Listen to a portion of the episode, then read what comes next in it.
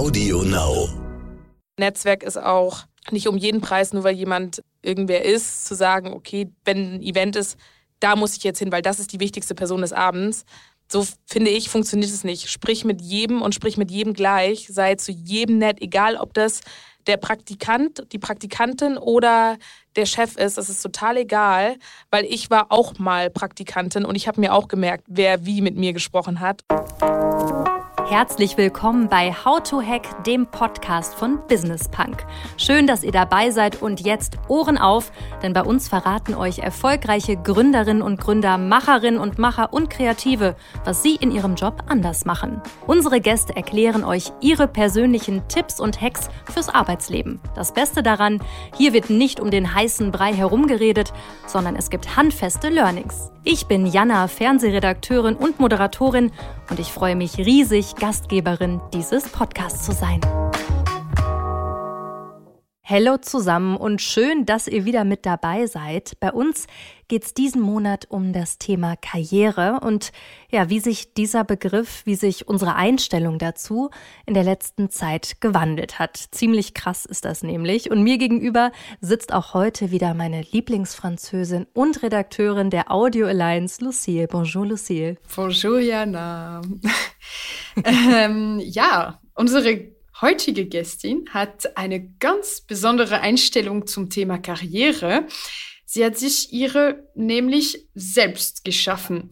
Das, was sie macht, gab es vorher einfach nicht. Die Rede ist von Isa Dauer, die mit Ende 20 gefühlt schon mehrere Berufsleben hinter sich hat. Definitiv, mehr als ich auf jeden Fall. Vom Jurastudium übers Modejournalistin sein bis hin zur Unternehmensgründerin. Isa Dauer äh, ist der Kopf hinter ganz vielen bekannten Social Media Stars. Mit ihrem Unternehmen konzipiert sie Kampagnen auf Social Media und berät Unternehmen, die auf den sozialen Netzwerken präsenter sein wollen. Und mir verrät sie gleich, was es braucht, um auf Social Media erfolgreich zu sein habe ich mir einiges notiert, was die neuen heißen Trends sind, warum das richtige Netzwerk ja das A und O für eine steile Karriere ist und natürlich auch, warum man sie nie anhauen sollte, nur um mit ihrer Schwester Caro Dauer connected zu werden. Los geht's! Liebe Isa, wir zwei hier im Studio in München. Ich freue mich sehr, dass wir heute die Gelegenheit haben zu reden. Ich freue mich auch sehr, dass wir jetzt mal, wir sprechen ja schon so viel, aber jetzt äh, vor dem äh, Mikro. Total. Und man muss als Disclaimer sagen, wir sind in München, es findet gerade das Oktoberfest statt. Also falls meine Stimme sich ein bisschen lediert anhört, das ist der Grund dafür. Diese Episode erscheint am 13.10., genau einen Tag bevor die Baby Business Konferenz an den Start geht. Also es ist gerade einiges zu tun. Was hat man da zu erwarten? Was steckt dahinter? Also, ich fange mal, fang mal von vorne an. Vor zwei, zweieinhalb Jahren hat äh, Anni ihren Podcast oder hatte die Idee, den Podcast Baby Got Business zu starten und wollte zum Thema Social Media so ein paar, wie soll man sagen, Mythen aufklären oder weil viele sich fragen, was ist eigentlich Social Media, was macht man da, was für Plattformen gibt es, Branchen, Creator und hatte die Idee. Und damals habe ich gesagt, komm, ich als Freundin, lass, äh, ich mache zur ersten Folge, mach, machen wir so ein kleines Launch-Event, weil das wäre auch cool, irgendwie das zu zeigen. Und äh, der Podcast ist ja auch äh, immer erfolgreicher geworden, was äh, uns auch sehr freut. Und ähm, Anni und ich sind vor allem befreundet, aber aus der Freundschaft ist dann auch irgendwann berufliche Zusammenarbeit geworden. Erst haben wir zusammen Workshops gemacht ähm, und waren zum Beispiel auf Messen zusammen und haben über das Business gesprochen. Und ähm, vor zweieinhalb Jahren war Anni auch, oh, ich würde total gerne irgendwann eine Konferenz zu Social Media machen, weil es irgendwie so in der Form gibt es das noch nicht und lass uns das doch zusammen machen. Und da hatten wir schon damals irgendwie angefangen, irgendwie mit Personen zu sprechen, wie macht man das eigentlich, worum geht's. So, dann war Corona, dann mussten wir darüber auch nicht mehr sprechen und dann haben wir Ende letzten Jahres hat Anni uns die Entscheidung eigentlich genommen, ob wir es machen oder nicht, weil sie in einem Podcast announced hat, nächstes Jahr machen wir äh, Isa und ich zusammen eine Konferenz. Und dann war ich so, okay, sie hat es ausgesprochen, jetzt, äh, jetzt machen wir es und äh, seit Januar sind wir da dran. Und ich glaube, im Endeffekt ging es uns darum, ähm, eine Konferenz oder einen Tag Leute zusammenzubringen und zu sagen, wir geben einmal der Agentur, der Plattform und dem Creator die Stimme, um ähm, viele Themen auch von unterschiedlichen Seiten zu beleuchten und vielleicht zum Thema Social Media und vor allem auch Creators und manche Vorurteile aufzulösen und die ähm, Kommunikation in dem Sinne noch verbessern. Und ich glaube, man kann erwarten, also am 13. haben wir zum Beispiel noch unser Networking-Dinner, was wir noch den Tag davor machen, aber am 14. kann man erwarten, dass wir die zehn wichtigsten Themen, die wir gerade so sehen oder auch an Fragen, die wir aus von Agenturen, von Plattformen oder Creatoren bekommen, zu besprechen. Und damit zehn, finde ich, sehr interessante Themen. Und wir haben uns erst die Themen ausgesucht und dann geschaut, okay, wer macht eigentlich Sinn auf dem Thema und wer kann da perfekt zu sprechen und haben das nicht vorab irgendwie irgendwem verkauft, sagen wir es mal so. Was sind denn gerade die wichtigsten Themen in der Content Creator oder Schrägstrich Influencer Welt? Was würdest du sagen? Du bist ja komplett drin. Also ich würde einmal sagen, vor allem das Thema Lizenznutzungsrechte von Musik, weil du kannst ja bei TikTok und bei Instagram kannst du dir jedes Lied nehmen unter deine Musik, also äh, drunter legen und posten. Und ich habe das Gefühl, also es gab ja eine, jetzt eine lange Zeit, wo das Thema so Wettbewerbsrecht und muss man Werbung bezahlt oder unbezahlt schreiben. Und ich glaube, das wurde jetzt so viel thematisiert, das hat man verstanden, wann ist es möglich, wann nicht. Diese Abmahnwelle ist, würde ich sagen, vorüber. Aber ich glaube, das ist jetzt so ein bisschen das Nächste, weil klar können alle Creator und so das nutzen. Und ich meine, das ist ja auch für Künstler toll, wenn ihre Musik dadurch viral geht.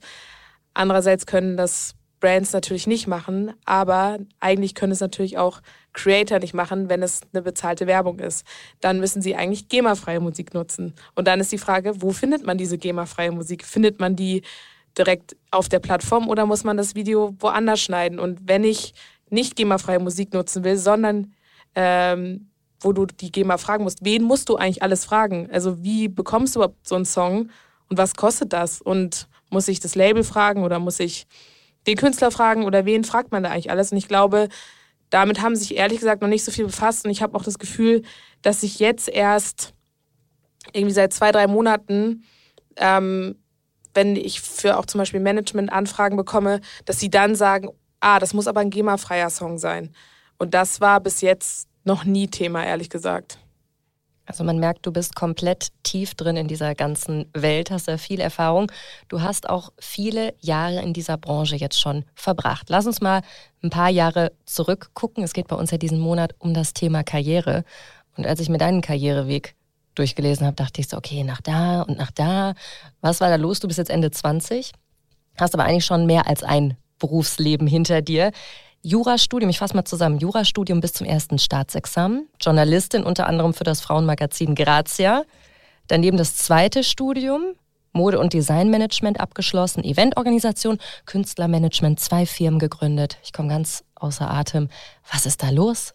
also ich finde, ich habe immer so ein bisschen so, das hört sich alles so viel und krass und das, und wenn ich selber immer so denke so, ach, irgendwie so, so special ist es auch nicht. Aber wie soll ich das sagen? Wie, wo habe ich angefangen? Ähm, ja, ich habe erst sozusagen nach meiner Schule, nach dem Abi, finde ich ja auch echt, also sagen wir mal damals, ich meine, so alt bin ich jetzt noch nicht, aber damals gab es jetzt nicht so viele verschiedene Sachen, wo du das Gefühl hast, kannst du machen. Du hast halt, okay, Jura oder Medizin, du hast BWL, du hast, machst du ein duales Studium, machst du eine Ausbildung. Aber es war auch so ein bisschen, ich hatte schon immer Interesse, irgendwie, früher wollte ich irgendwie Lektorin werden. Aber ich war so, wie wird man das denn? Also dann müsste ich ja zum Beispiel Germanistik studieren, aber dann ist ja gar nicht sicher, ob man da überhaupt reinkommt und wie kommt man da rein, weil ich früher sehr viel gelesen habe und mich schon immer so für Literatur interessiert habe dann in meinem Jurastudium ist mir bewusst geworden, also ich finde immer noch Jura und Recht super interessant und wichtig und es hilft mir auch jetzt total, dass ich das studiert habe, ähm, weil ich halt auch viel mit Verträgen zu tun habe. Aber ich war irgendwie, ich konnte mir nicht ganz vorstellen, dann wirklich in der Kanzlei zu sitzen. Aber es war auch für mich total schwer, mir das selber einzugestehen. Es hat ewig gedauert, bis ich mir das selber eingestanden habe. Und dann auch meinen Eltern und die haben super gut reagiert. Die haben sofort gesagt, du machst das, was du willst. Und ich glaube, echt zwei Wochen später habe ich bei Grazia angefangen zu arbeiten. Also es ging sehr, sehr schnell und da war es ja erstmal, okay, ich will mal allgemein in den Verlag und äh, schnuppern und wenn äh, Grazia mir jetzt so ohne irgendwie Berufserfahrung in dem Bereich irgendwie die Chance gibt, da erstmal ein Praktikum zu machen, ähm, dann ist es mega gut. Äh, übrigens, Aminata Belli hat mich damals eingearbeitet. Ach, witzig. Ja, ähm, Ganz tolle Moderatorin. Ja, sehr. Und ähm, ist das überhaupt was für mich oder will ich das überhaupt machen? Und ähm, deswegen sage ich auch immer zu allen, die mich halt im jung sind und mich fragen, bin ich immer so, Leute, macht Werkstudentenjobs, macht Praktika. Also Werkstudentenjobs finde ich eigentlich noch besser als Praktika, aber testet so viel wie möglich aus und bietet euch an und arbeitet, weil es wartet keiner auf euch und es wartet auch keiner darauf, euch Aufgaben zu geben, sondern ihr müsst sie euch nehmen. Und ich glaube, das war so, keine Ahnung, das Erste, wo ich dann halt bei Grazia angefangen habe im Modebereich und äh, dann aber auch schon irgendwie schon Interesse daran hatte, an den Online, an Social Media, weil damals war das auch in den Magazinen ja noch nicht so breit genutzt oder man hat es irgendwie gemacht, aber man hat es noch nicht so voll verstanden oder ernst genommen. Und ich habe mich total gut auch mit äh, meinem ganz mit dem Team verstanden und konnte dann auch früh schon auf die ganzen Events und so mit. Und äh, das, da bin ich auch total dankbar, dass sie mir auch direkt die Chance gegeben haben, da mitzukommen. Und dadurch fing das auch so an, dass ich gemerkt habe, okay, äh, ich liebe Kommunikation, ich liebe mich mit Menschen austauschen, ich liebe irgendwie Ideen zusammenzubringen, ich liebe Menschen zusammenzubringen. Und so hat sich das eigentlich entwickelt. Es war jetzt nicht so, okay, ich habe eine Idee, das wird mein Job und hier bin ich jetzt. Das war echt ein Prozess. Also hättest du mir vor, weiß nicht, sieben Jahren gesagt, das machst du heute, hätte ich gedacht, okay, niemals. Aber damals gefühlt gab es ja auch noch nicht mal den Job Influencer oder Social Media Manager oder oder. Das kam ja erst alles dann. Und ähm, ja, dann habe ich, äh, nachdem ich bei Grazia gearbeitet habe, noch ähm, frei für unterschiedliche ähm, Magazine freigearbeitet im, im Social Media Bereich, habe ähm, paar Creator supported und habe so ein bisschen geschaut, okay, was will ich jetzt eigentlich machen, weil ich auch in der Zeit schon angefangen habe. Äh, ich habe direkt als ich bei Grazia äh, gearbeitet habe, auch angefangen, noch ein Studium nebenbei. Also es ist ein Vollzeitstudium, aber ich habe es ein bisschen nebenbei behandelt, sagen wir es mal so. Ähm, weil ich schon noch aus dieser Welt komme, okay, man braucht ein Studium für das, was man am Ende macht. Und dann habe ich Mode- und Designmanagement äh, studiert. Aber ich habe wirklich auch weiß ich nicht, sieben Tage für meine Bachelorarbeit äh, irgendwie mir gegeben oder so, weil es war wirklich, ich habe das am Wochenende und nachts gemacht, weil ich irgendwie gesehen habe, okay, ich will das irgendwie abschließen, aber das wird jetzt nicht mein Fokus, dieses Studium. Und da muss ich auch sagen, da hatte ich auch wieder Mitstudentinnen, die mich da echt supportet haben und mir die ganzen Sachen geschickt haben. Und ja, dann habe ich noch ein bisschen frei gearbeitet und dann ähm, habe ich im 2018 meine GmbH gegründet. Und so hat dann Idee Dialog äh, angefangen. Genau, und das ist jetzt mal bis zu dem Punkt. Okay, bis zu dem Punkt, wo wir jetzt sind. Jetzt hast du es eben schon angesprochen, das war noch so ein bisschen wilder Westen damals, die ganze Influencer-Welt. Ich weiß, ihr mögt das Wort Influencer nicht so gerne, Content Creator ist immer besser. Ich werde jetzt einfach mal beide benutzen. Äh, nehmt es mir nicht übel. Das war Wilder Westen. Du hast auch damals zusammen mit deiner Schwester angefangen. Deine Schwester ist Caro Dauer, auch eine sehr bekannte Content-Creatorin. Sie vor der Kamera, du hinter der Kamera. Wie anders war denn diese Welt damals, als ihr angefangen habt? Ähm, ich würde gar nicht so richtig sagen, dass wir zusammen angefangen haben, weil Caro hat BWL in Hamburg studiert und ich habe noch Jura woanders äh, so und war in Bayreuth. Und ähm, also allgemein, wir als Geschwister, ich war schon immer lieber hinter der Kamera und sie vor der Kamera. Und natürlich habe ich das nebenbei mitbekommen, was meine Schwester macht, weil Caro und ich auch sehr eng miteinander sind. Ähm, und natürlich tauscht man sich aus und äh, sie hat die Branche von einer ganz anderen Seite kennengelernt als ich. Und ich bin dann ja irgendwie gefühlt, dadurch, dass ich dann bei Grazia gearbeitet habe, von einer anderen Seite dazugekommen und da tauscht man sich natürlich aus und äh, das ist natürlich eine große Hilfe dann zu sehen, wie ist das für sie und äh, wie ist es in einem Magazin und wie kann man sich da austauschen. Ähm, deswegen, wir haben auf unterschiedliche Weise die Bereiche kennengelernt Und ich meine, es ist mehr als äh, toll, dass äh, Caro in dem Bereich äh, so erfolgreich äh, geworden ist und halt auch jetzt äh, super erfolgreich ist und es super gut macht. Und ähm, ich aber auch jetzt äh, das gut finde, dass wir uns immer gegenseitig supporten, aber auch nicht jetzt zusammenarbeiten, weil ich finde, man sollte auch Familie und beruflich so ein bisschen zu versuchen zu trennen, weil man auch so ein bisschen Geschwisterbeziehung und äh, berufliche Beziehung vielleicht auch nicht immer alles zu, zusammenmischen sollte, auch wenn natürlich das Vertrauensverhältnis äh, bei Geschwistern am besten ist. Das sieht man auch bei euch bei Instagram.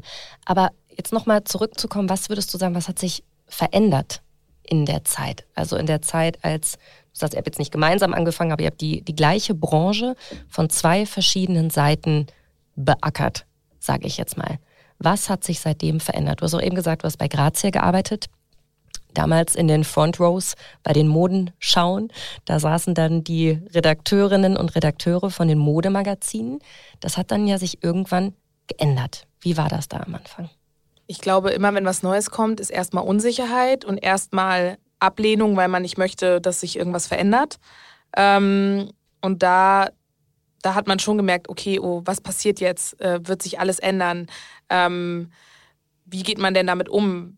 Wie arbeitet man damit? Was ist ein Magazincover wert? Was ist äh, ein Social Media Post wert? Wie kann man das überhaupt bemessen? Also es gab ja noch gefühlt niemanden, der ein Experte in dem Bereich ist. Ich glaube, das ist halt alles so am Anfang sehr viel Learning by Doing so ein bisschen war. Und klar, manchen, die, die da nah dran waren und die denen vielleicht Angst hatten, dadurch ihre Budgets zu verlieren, fanden das natürlich nicht so cool. Und andere ähm, haben das total als Chance für sich genutzt. Und es gibt ja auch einige, die immer noch sozusagen als Pioniere oder die eine der ersten großen Creator und so waren. Und im, das Thema Influencer, ich habe gar kein Problem mit dem Wort Influencer. Es ist nur so negativ von vielen behaftet. Deswegen nenne ich es halt eher Creator, weil viele das so abtun als was Negatives, was ich äh, schade finde. Und deswegen hat man sich jetzt für einen anderen Begriff mehr geeinigt. Würdest du denn sagen, dass diese ganze Content-Creator-Bubble jetzt einfach erwachsen geworden ist?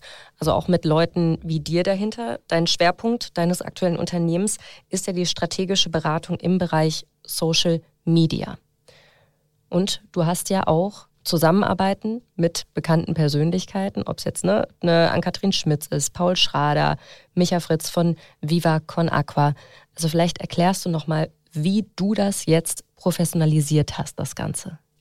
Ja, also das ist immer bei mir so ein bisschen schwer zu sagen, was ich eigentlich alles mache, weil ich ja das sozusagen mittlerweile so in drei Bereiche aufgeteilt habe und das mittlerweile ganz gut funktioniert, aber man musste sich ja auch erstmal finden, was will ich überhaupt machen, wofür soll meine Firma stehen. Ähm, ich würde jetzt auch nicht sagen, zum Beispiel das Thema Management, das ist gekommen. Das war jetzt nicht, ah, ich würde gerne mal jemanden managen. So und ähm, alle, die ich manage, sind Personen, die, würde ich sagen, in einem speziellen Bereich ihren Fokus haben. Und ich würde auch sagen, man kriegt viele Managementanfragen, aber ich muss wirklich mega, mega, mega toll finden, was die Person macht und selber denken, ich würde jedem gerne erzählen, wie toll diese Person ist, weil ich sonst könnte ich das so nicht machen, weil da steckt so viel auch Herzblut und Arbeit drin und äh, das, das würde ich jetzt, deswegen würde ich jetzt zum Beispiel auch Thema Management, das ist so viel Kleinstarbeit, da könnte ich jetzt nicht noch zehn weitere äh, ins Management aufnehmen. Und das kann ich auch schlecht abgeben. Das kann ich nicht so gut an mein Team abgeben. Deswegen ist das so ein Herzensprojekt, aber es ist jetzt nicht, dass das unser Hauptthema ist. Einmal ja natürlich strategische Beratung im Bereich Social Media und Konzeption und darüber hinaus dann auch Event.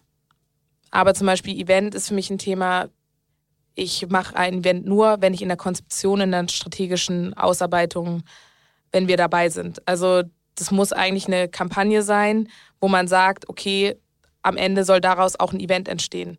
Aber ich würde jetzt nicht einfach, jemand sagt mir, ah, wir haben hier was fertig, könntest du hier das Event zusammenbauen. Das ist nicht äh, das, wofür wir stehen wollen. Würdest du sagen, auch ein Karrieretipp von dir, weil alles, was du so erzählst und was ich mir jetzt so anhöre, ist ja, dass du auch immer so deinen ähm, ja, Glaubenssätzen irgendwie treu geblieben bist, hat immer gesagt hast, okay, ich mache das nur mit der Person XY oder mit den Events. Ist das auch ein Karrieretipp, dass es einen erfolgreich macht, wenn man ganz krass an seinen Prinzipien so festhält? Ja, also es ist total toll, dass mittlerweile Leute auf einen zukommen und einen fragen, kannst du das machen, kannst du das machen, kannst du das machen. Aber muss lernen, Nein zu sagen. Aber also ganz am Anfang habe ich bestimmt mal Sachen gemacht, die ich jetzt nicht zu 100 Prozent mega toll fand. Und da, dann habe ich Bauchschmerzen damit und das, das mag ich nicht. Und allgemein Glaubenssätze und Werte, also da ist mir das Geld auch egal. Sachen, wo ich die zu 100 Prozent nicht supporten kann oder wo ich auch immer sage, so, die wollen ja auch mein Netzwerk. Ich schütze mein Netzwerk. Äh, die würde, das würde ich an die nicht geben, dann kann ich das auch nicht machen. Also da muss ich die Sachen dann absagen, egal was da äh, für eine Summe für ein Event oder so steht. Jetzt hast du gerade äh, das Stichwort Netzwerk angesprochen. Dafür bist du wirklich sehr, sehr bekannt. Also auf jedem Event, wo ich dich treffe, es waren sehr, sehr viele in letzter Zeit. Du kanntest gefühlt immer jeden, warst natürlich auch immer am Handy, immer busy. Wie wichtig ist für die persönliche Karriere, gerade jetzt vielleicht auch als Frau, dass man ein gutes Netzwerk hat? Ähm, also in der Kommunikation ist das schon sehr wichtig und besonders wenn du Event und Gästeliste und das machst, ist natürlich vereinfacht das. Oder wenn du eine Kampagne hast und äh, sagst, das sind die passenden Leute und du kennst sie persönlich, kannst du natürlich viel besser sagen, das macht inhaltlich Sinn, als wenn man nur eine Liste an Personen hat und sagt, auch von den Zahlen sieht das ganz gut aus, lass mal mit denen arbeiten. Ähm, Netzwerk ist immer hilfreich, egal in welchem Bereich. Ob es äh, früher war, der Onkel ist Arzt, dann war das auch hilfreicher, da einen Termin zu bekommen als, äh, als anders. Und ich meine, man kann sich gegenseitig helfen. Also wenn ich jemanden im Netzwerk habe, der mich fragt, kannst du mich mit dem und dem connecten? Und dann kann ich wieder jemanden fragen, wäre das nicht was? Und äh, ich glaube aber, was wichtig ist, Netzwerk bedeutet halt auch einfach viel Arbeit und das auch zu schätzen. Und mir ist total wichtig, dass nie jemand das Gefühl hat, ich nutze ihn aus oder immer eher gegenseitige Wertschätzung. Und ich finde, Netzwerk ist auch nicht um jeden Preis, nur weil jemand irgendwer ist, zu sagen, okay, wenn ein Event ist, da muss ich jetzt hin, weil das ist die wichtigste Person des Abends. So finde ich, funktioniert es nicht. Sprich mit jedem und sprich mit jedem gleich. Sei zu jedem nett, egal ob das der Praktikant, die Praktikantin oder der Chef ist, das ist total egal, weil ich war auch mal Praktikantin und ich habe mir auch gemerkt, wer wie mit mir gesprochen hat. Und ich finde das halt einfach, egal welche Person, geh der mit offenen Armen auf sie zu, sprich mit ihr über alle Themen und das ist so das, was ich so gelernt habe und das Thema, sich gegenseitig zu supporten dass, dass man das Gefühl hat, zu mir zu kommen, um irgendwie das. Und ich liebe es auch, Menschen zu vernetzen. Ich liebe es, Leute zusammenzubringen. Und wenn die dann was machen, das ist mega toll. Man muss halt auch nur aufpassen, also da bin ich nämlich richtig schlecht drin, auch mal Nein zu sagen, weil äh, umso größer das Netzwerk wird, und das ist auch voll toll, umso mehr Anfragen kriegt man auch. Und teilweise ähm, tue ich mir da selber schwer, dann Nein zu sagen. Ähm, auch mal zu sagen, nee, da habe ich jetzt keine Zeit für. Und dann sitze ich da nachts und äh, mache das dann, weil ich doof bin und dann immer nicht auf mich selber äh, sozusagen aufpasse, weil ich immer am Ende will, dass alle happy sind. Wie oft wurdest du auch schon gefragt, ob du deine Schwester irgendwie anfragen kannst für irgendwelche Sachen? Bestimmt auch tausendmal, ne? Jeden Tag. Jeden Tag. Aber das ist nicht nur für, für sie, sondern für sehr viele. Weil mittlerweile es ist für unterschiedlichste Leute. Aber äh, ich werde da sehr, sehr, sehr oft gefragt auf allen Kanälen. Also ich kriege das überall mit. Oder dass ich ein Instagram direkt bekomme, ah, deine Schwester oder Tommy oder, oder, oder, die sehen das ja nicht. Ähm, könntest du denen das weiterleiten? Wo ich mir auch denke, ähm, ja, dafür habe ich natürlich Zeit. Aber keine Ahnung, manchmal denke ich mir auch, das machen Leute ja auch nicht also viele machen das ja nicht aus Böswilligkeit oder so, sondern denken, sie wollen diese ein. Das nehme ich auch nochmal einen Unterschied, wenn das irgendwie ein junges Start-up, irgendwie jemand ist, der totaler Fan ist. Da sage ich, okay, das finde ich ja irgendwie toll, dass sie es versuchen und dass sie jede Chance nutzen, um da in dem Bereich erfolgreicher zu werden. Wenn das ähm, größere Konzerne oder Leute machen, die wissen, wie wir zusammenarbeiten oder dann sagen, ach, ich dachte, du machst ihr Management. Weil so dann finde ich es manchmal ein bisschen, aber dann sage ich mittlerweile auch, hier äh, Ihre Info-Adresse, meldet euch da. Also was ich gelernt habe, ist, dass diese ganze Content-Creator-Branche sehr persönlich ist, auch viel auf ja, eigentlich persönliche Beziehungen beruft. Deswegen hast du ja auch gerade schon gesagt, ne? Netzwerk ist das A und O. Aber jetzt kennst du ja wirklich beide Seiten. Also einmal die Influencer-Seite und auch die Unternehmensseite, weil du ja jetzt mit beiden zusammenarbeitest. Jetzt mal für beide Seiten, was sind da deine Tipps, um jetzt in diesem Social-Media-Kosmos, der ja so extrem schnelllebig ist, was muss man tun, um da erfolgreich zu sein? Jetzt mal für beide Seiten. Du hast die krasse Erfahrung. Ähm, ich finde immer das Thema Creator, dein Ziel sollte nicht sein, okay, ich will jetzt starten, was zu machen, um Creator zu werden, sondern es kommt ja auch darauf an, in welchem Bereich, also Creator sein, es kann ja alles sein. Du kannst Creator sein und bist, äh, bist Unternehmerin und willst das auf Social Media zeigen und äh, das zufällig interessiert auch noch super viele, weil du es einfach gut zeigst und dadurch auch noch Kampagnen-Deals bekommst und so. Aber das sollte nie dein Ziel sein. Du solltest äh, über dich kommunizieren und deinen Weg gehen und wenn das dann erfolgreich ist, ist es super gut und dann äh, solltest du das richtig nutzen. Aber ich bin jetzt nicht so, guck dir andere Creator an und dann versuch das irgendwie nachzumachen und dann guck, dass du dich mit dem und dem dazustellst. Dein Ziel sollte nicht sein, ich will Creator werden, sondern dein Ziel sollte sein, ich möchte das, wofür ich stehe, zeigen, egal welcher Bereich das ist. Ich glaube, was total wichtig ist, dass Brands sich einmal überlegen, was ist ihr Produkt, was wollen sie damit erzielen, an wen soll das gehen. Also es ist immer ganz klar, immer erstmal, was sind eigentlich unsere Ziele? Ist es Brand Awareness? Ist es das Produkt verkaufen? Was ist es? Und ähm, dann, wenn es darum geht, mit Creatoren zusammenzuarbeiten, sich wirklich mit den Personen auseinanderzusetzen und nicht nur auf irgendwelche Zahlen zu gucken, sondern zu wirklich zu sagen, wer passt zu unserer Brand, sich auch mit den Personen mehr zu befassen, als nur einmal auf die Insights zu gucken, sondern wirklich zu schauen, mit denen ins Gespräch zu gehen, die zu fragen, wie findet ihr denn unser Produkt? Was würdet ihr sagen, würde unserer Community am besten gefallen.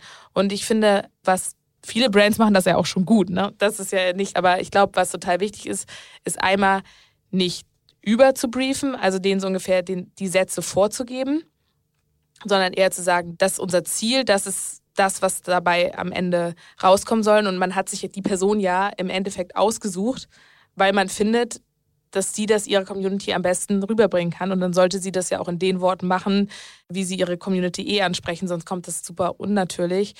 Aber was auch nicht geht, ist das Thema, ah, wir wissen eigentlich gar nicht so genau, besonders jetzt auch gerade mit TikTok, macht mal was mit TikTok, aber ähm, so ungefähr ohne Briefing, ihr macht das schon. Ähm, und dann danach zu sagen, naja, aber so wollten wir das ja gar nicht. Also ich glaube, das ist total wichtig, dass der Austausch nicht nur über Agenturen, ich bin ja jetzt auch eine Agentur, aber dass man halt auch versucht, beide Seiten auch wieder zusammenzubringen und denen auch mal die zusammenzubringen und beiden Seiten eine Stimme zu geben, um das Verständnis einfach zu verbessern von beiden Seiten. Okay, da habe ich jetzt ganz viel innerlich mitgeschrieben. Und wenn ich jetzt ein Creator bin oder ein Unternehmen, was sind die heißen Trends gerade? Was ist the shit? Also an TikTok kommt man nicht mehr vorbei. Du hast da den 9 Einblick. zu 16 Short Video Content. Egal ob TikTok oder Reels. Also du kommst nicht mehr daran vorbei, Videos zu machen. Auch wenn du, auch wenn viele sagen, also das ist so viel mehr Arbeit und ich würde gerne lieber nur mein Foto posten. Also man sieht es ja so, wenn umso mehr Reels du machst, wirst du bei Instagram mehr gepusht umso mehr äh, bei TikTok wächst du momentan eh schneller. Mal gucken, wie lange das noch so geht, weil die Plattform wächst und wächst ja auch. Aber ich würde sagen, das ist der größte Trend, womit sich jetzt alle auseinandersetzen müssen, dass 9 zu 16 Content immer, immer, immer wichtiger wird. Ich meine, YouTube hat jetzt auch seine Shorts, also da ist es mittlerweile auch 9 zu 16 Content. Also das würde ich sagen, ist der Trend für die Plattform. Und ähm, naja, Podcast ich meine, es ist kein Trend, aber da fängt es ja jetzt auch an, dass aus allen unterschiedlichen Bereichen es mittlerweile Podcasts gibt. Also da habe ich das Gefühl, wird die Zielgruppe auch größer und größer. besonders für die, die jetzt sich nicht so wohl fühlen, Videos zu machen und sich so äh, auszudrücken bei TikTok oder bei Instagram, können das da nutzen und das wieder, wenn es in die Business-Richtung geht, auf LinkedIn zu verlängern. Also das mit dem Podcast finde ich natürlich super, dann sind wir ja total im Trend. Und wenn wir jetzt nochmal zurückblicken oder du auf deinen ganzen Karriereweg, deine Top 3 Karrieretipps, die du jetzt ja wirklich gesammelt hast in dieser krassen Branche, die so schnelllebig ist. Was würdest du sagen? Ich glaube, Nummer eins ist auf jeden Fall den Themen offen gegenüber zu sein. Also sich einfach alles erstmal anzuschauen und nicht direkte Ablehnung.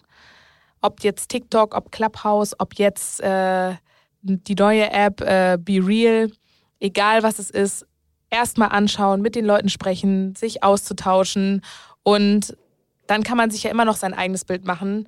Aber ob es jetzt mein privates Bild ist oder mein berufliches, ist ja auch nochmal zwei verschiedene Sachen. Vielleicht finde ich die eine App interessanter privat als die andere, aber darum geht es ja nicht.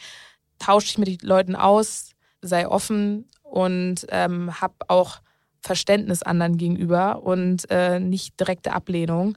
Ich glaube, das ist ein Punkt, der super wichtig ist. Der zweite Punkt, ähm, ja, irgendwie bleib dir treu, sei ehrlich, sei transparent, versuch nicht auf allen Seiten irgendwie versuche es nicht allen gerecht zu machen. Also das ist jetzt voll schwer zu sagen, weil da bin ich auch nicht so gut drin, aber äh, dieses Thema sei, sei ehrlich zu dir selbst und sei ehrlich zu den Leuten. Es bringt nichts zu sagen, ah ja, das schaffe ich auch noch, wenn man es gar nicht schafft oder nicht äh, in dem Ausmaß oder äh, ah ja, den kenne ich ja auch, den klar, das kriegen wir schon irgendwie hin. Versprich nicht Sachen, die du selber nicht halten kannst. Das ist auch wieder das Thema so äh, Netzwerk ausnutzen dann jemandem zu sagen, ah, ich habe aber gesagt, du wärst dabei, könntest mir diesen Gefallen tun, das ist auch etwas, was dann oft, viele machen das dann, aber das ist, das ist auch etwas, äh, schützt dein Netzwerk. Und die dritte Sache, ja, halte dein Versprechen. Also im Endeffekt, mir ist total wichtig, dass die Leute, dass die Personen, die mich buchen oder mit mir arbeiten, zu 100 Prozent das, was ich verspreche oder mache, auch umgesetzt wird und passiert und keine Ausreden. Also wenn ich sage, dass ich das mache, dann mache ich das auch. Wie es dann am Ende umgesetzt wird und ob ich dann halt auch nachts arbeite, das ist dann in dem Sinne mein Problem äh, und nicht das Problem des Kunden, sagen wir es mal so. Okay, Tipp Nummer vier, antworte immer super schnell, weil das machst du immer. Ich schreibe dir und innerhalb von zwei, drei Minuten habe ich eine Antwort. Ja, das ist auch, auch noch so eine Sache. Ich habe äh, ein Problem damit, wenn irgendwo eine Zahl äh, dasteht. Und ich habe bis zum Ende des Abends habe ich immer alles auf Null. Egal welche Plattform. Ich gehe, ich habe ein System, wie ich alles hintereinander abarbeite. Und es kriegen, ich versuche allen so schnell wie möglich zu antworten, weil ich finde es auch ein Thema so Respekt. So, ich, ich freue mich ja auch, wenn jemand mir schnell antwortet. Wenn es jetzt etwas ist, was nicht so zeitdringlich ist oder so, dann ist es nochmal was anderes. Aber vor allem bei, bei Themen, die, die eine gewisse Zeitdringlichkeit haben, versuche ich, jedem gerecht zu werden. Okay, Ausrufezeichen. Meine Liebe, wir kommen zu unserem Spiel in diesem Podcast. Das heißt, ich habe noch nie. Kennst du das Trinkspiel? Hm. Äh, für alle, die es nicht kennen, ich erkläre noch mal ganz kurz die Regeln. Ich habe noch nie. Äh, wenn deine Antwort auf meine Frage doch ist, musst du einen Schluck trinken. Wir haben vor uns ein Glas Wasser stehen. Wenn deine Antwort stimmt ist, dann kannst du das Glas stehen lassen. Ja? Also wir sind auf dem Oktoberfest, also wir sind in München während des Oktoberfests und haben hier Wasser stehen. Unfassbar. Okay. Ich muss aber auch zugeben, ich trinke nicht so gerne Bier. Dann habe ich ja alles richtig gemacht. okay, erste Frage. Ich habe noch nie einen Kunden abgelehnt. Ah, okay. Da trinkt sie. Wer war es? Also manches hat mit Zeit, aus Zeitgründen zu tun, dass man halt Sachen ablehnt oder auch Managementanfragen ablehnt oder das ist auf jeden Fall ein Grund. Aber ich will jetzt auch nicht äh, sagen, wenig. Also, aber auf jeden Fall habe ich schon äh, Kunden abgelehnt, ja. Branche ungefähr? Ähm, Lebensmittelindustrie. Okay. Ich habe noch nie mich mal richtig überfordert gefühlt. Mhm. Auch da geht der Griff zum Wasser. In was für Situationen vor allen Dingen? Also ich habe gar kein Problem damit, viel zu arbeiten. Das ist, also ich mag auch gerne viel arbeiten. Das ist nicht so, auch Stress ist auch immer so ein Auge des Betrachters, aber ich glaube, Überforderung, wenn zu viel auf einmal und man das Gefühl hat, man kann niemandem mehr gerecht werden. Also alle wollen, also ziehen an einem und man hat irgendwie für keinen mehr jetzt die richtige, gefühlt die richtige Antwort. Was ist auch mal so ein bisschen so sein eigenes äh, Ziel, was ich habe, so jedem gerecht zu werden, was halt auch nicht immer funktioniert. Und dann ist es so ein bisschen Überforderung, wenn plötzlich man gerade ein Projekt hat und auf allen Seiten alles andere oder noch jemand wird krank und da ähm, kurz vorm Event äh, fällt jemand aus und das, also, das ist immer so ein bisschen eigentlich am meisten, ich mag total ungerne, wenn ich Sachen nicht in der Hand habe, wenn ich es nicht beeinflussen kann. Und das macht mir dann Sorgen, weil da kann noch alles so toll organisiert sein. Dann äh, steht man da und äh, muss sich schnell eine andere ähm, Aufgabe. Und ich glaube, das ist auch noch ein Learning, sei ähm, lösungsorientiert. Also wenn da ein Problem ist, direkt nicht sagen, oh Gott, Mist, warum passiert das jetzt, sondern direkt sagen, okay, was ist die Lösung? Wie können wir das direkt ändern? Lass uns keine Sekunde darüber nachdenken, dass das jetzt doof ist. Was ist die andere Option? Es gibt keinen, es geht nicht. Das kann ich auch so unterschreiben. Und auch das mit Sachen in der Hand haben wollen. Wenn man das selber nicht kontrollieren kann, das kann ich auch gar nicht gut ab. Okay, nächste Frage. Ich habe noch nie die Social-Media-Welt mal so richtig verflucht. Du kannst froh sein, dass es kein Bier ist, was wir hier trinken. In was für Momenten vor allen Dingen, weil wir haben ja jetzt viel auch über die positiven Seiten der ganzen Branche geredet, aber ähm, ich bin ja jetzt auch nicht so tief drin, hat ja auch immer so oft ein Geschmäckle oder wird negativ betrachtet.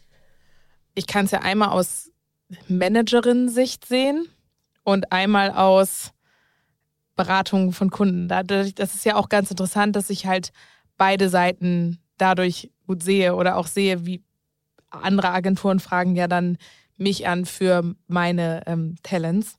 Ich glaube, also frustriert bin ich dann, wenn wir uns irgendwie unverstanden fühlen oder ähm, jemand seinen, ohne irgendwie darauf einzugehen, was man sagt, das so durchdrücken will. Nee, es muss so oder extrem viele Feedback-Schleifen oder ähm, manchmal vergessen wird, wie viel Arbeit Content bedeutet, wie viel Arbeit es bedeutet, Sachen zu kreieren.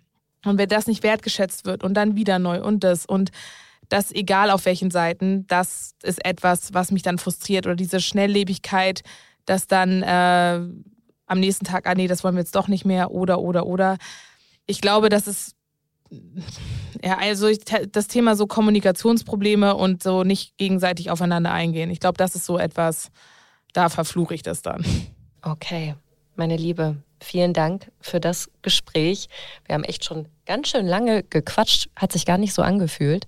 Und ich wünsche dir und Anni ganz, ganz viel Erfolg für die Baby God Business Konferenz am 14.10. Bist du aufgeregt? Äh, von Tag zu Tag auf jeden Fall äh, ja, weil das ist äh, etwas, was man komplett alleine stemmt und es ist nicht für einen Kunden oder so, sondern man hat die ganze Verantwortung auf allen Seiten und das auf jeden Fall äh, schon ein paar schlaflose Nächte auf jeden Fall deswegen gehabt. Aber im Endeffekt weiß ich, dass es gut wird und ich freue mich sehr drauf und ich freue mich auf die Personen, die auf jeden Fall vor Ort sind und die, die es dann online sehen. Ich drücke euch die Daumen, das wird super. Bis ganz bald. Tschüss. Ciao. Okay, aus diesem Gespräch konnte ich sehr viel lernen. Zum Beispiel, dass Networking zwar super wichtig für die Karriere ist, aber dass man auch gut darauf achten sollte, sein Netzwerk zu schützen. Also Qualität geht ganz klar über Quantität. Und du, Jana, welchen Hack nimmst du aus dieser Folge mit? Ja, Qualität sollte immer ganz klar über Quantität gehen. Da stimme ich dir total Das zu. Ähm, das nehme ich mit. Einfach machen. Sachen ausprobieren, sich immer wieder mit neuen sozialen Netzwerken auch zu befassen. Das fand ich einen sehr hilfreichen Tipp, um die Trends besser zu verstehen und ja, sie sich auch anzueignen, dass man halt einfach nicht abgehängt wird. Ja, und nächste Woche sprichst du mit zwei Gästen die dieses Motto hundertprozentig verfolgen. Jael Meyer und Joe Dietrich. Genau, die beiden sind Anfang 20 und haben ein Geschäft daraus gemacht, Unternehmen über die Generation Z oder Generation Z zu beraten. Siem heißt ihr Start-up und dahinter steckt eine Überzeugung. Die Gen Z, die wird die Arbeitswelt nämlich neu definieren. Um die Talente von morgen für sich zu gewinnen, müssen Unternehmen also die Bedürfnisse dieser Generation besser verstehen. Es wird ein super spannendes Gespräch. Seid gespannt, ich freue mich, wenn ihr wieder mit dabei seid. Lesetipp der Woche. Ihr habt noch nicht genug von Isador? Dann habe ich eine gute Nachricht für euch. Zusammen mit Ann-Kathrin Schmitz ist sie in der neuesten Ausgabe von Business Punk im Interview. Viel Spaß beim Lesen! Das war How to Hack für heute. Ich hoffe, es hat euch gefallen. Immer donnerstags gibt es eine neue Folge. Abonniert uns gerne fleißig auf Audio Now oder wo auch immer ihr Podcasts hört. Und über eine 5-Sterne-Bewertung würden wir uns natürlich auch freuen. How to Hack ist eine Produktion der Audio Alliance. Host Jana Linke. Redaktionelle Mitarbeit Lucille Garnier und Nicole Plich. Produktion Lia Wittfeld. Audio Now.